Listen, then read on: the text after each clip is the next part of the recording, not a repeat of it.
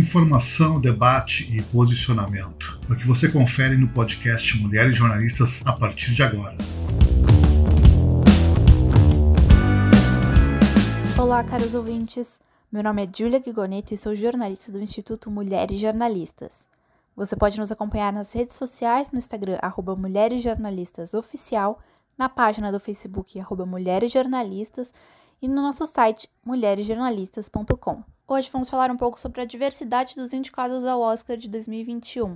Em um ano de salas de cinema fechadas, o streaming domina indicações com maior representatividade feminina, negra, asiática e muçulmana. A Academia de Artes e Ciências Cinematográficas de Hollywood anunciou na última segunda-feira, dia 15, os indicados ao Oscar de 2021, que acontecerá dia 25 de abril. Em um ano atípico, a lista não surpreendeu os cinéfilos de plantão, mas chamou atenção pela preocupação com a diversidade. Além de impulsionar as plataformas de streaming, a Netflix recebeu 35 indicações e a Amazon Studios 12.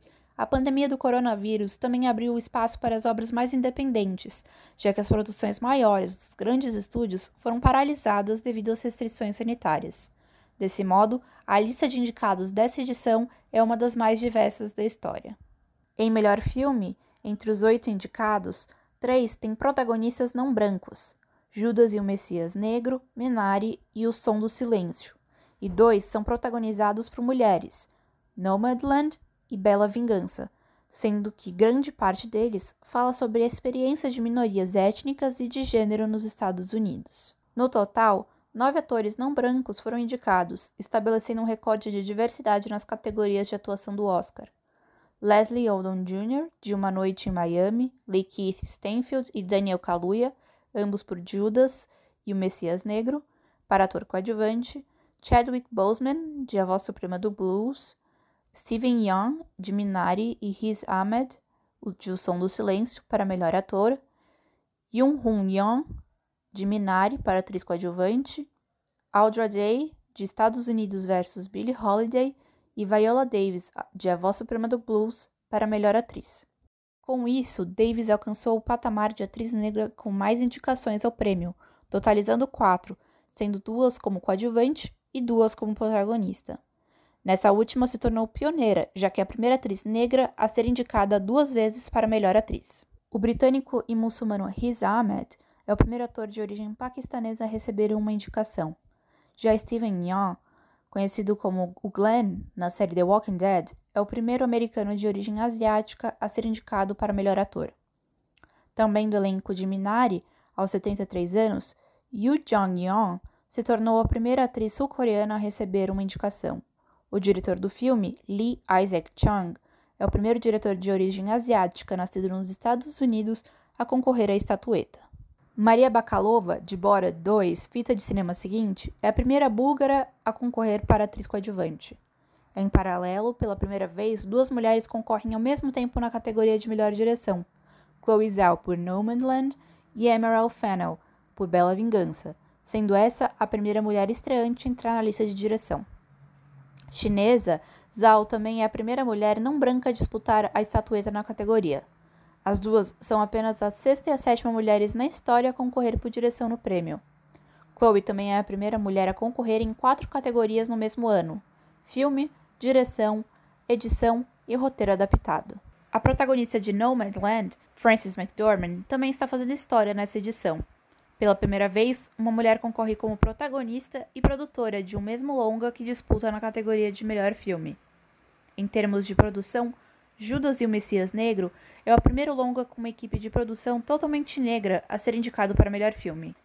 E Mia Neal e Jamaica Wilson, de A Voz Suprema do Blues, se tornaram as primeiras mulheres negras indicadas na categoria de melhor cabelo e maquiagem.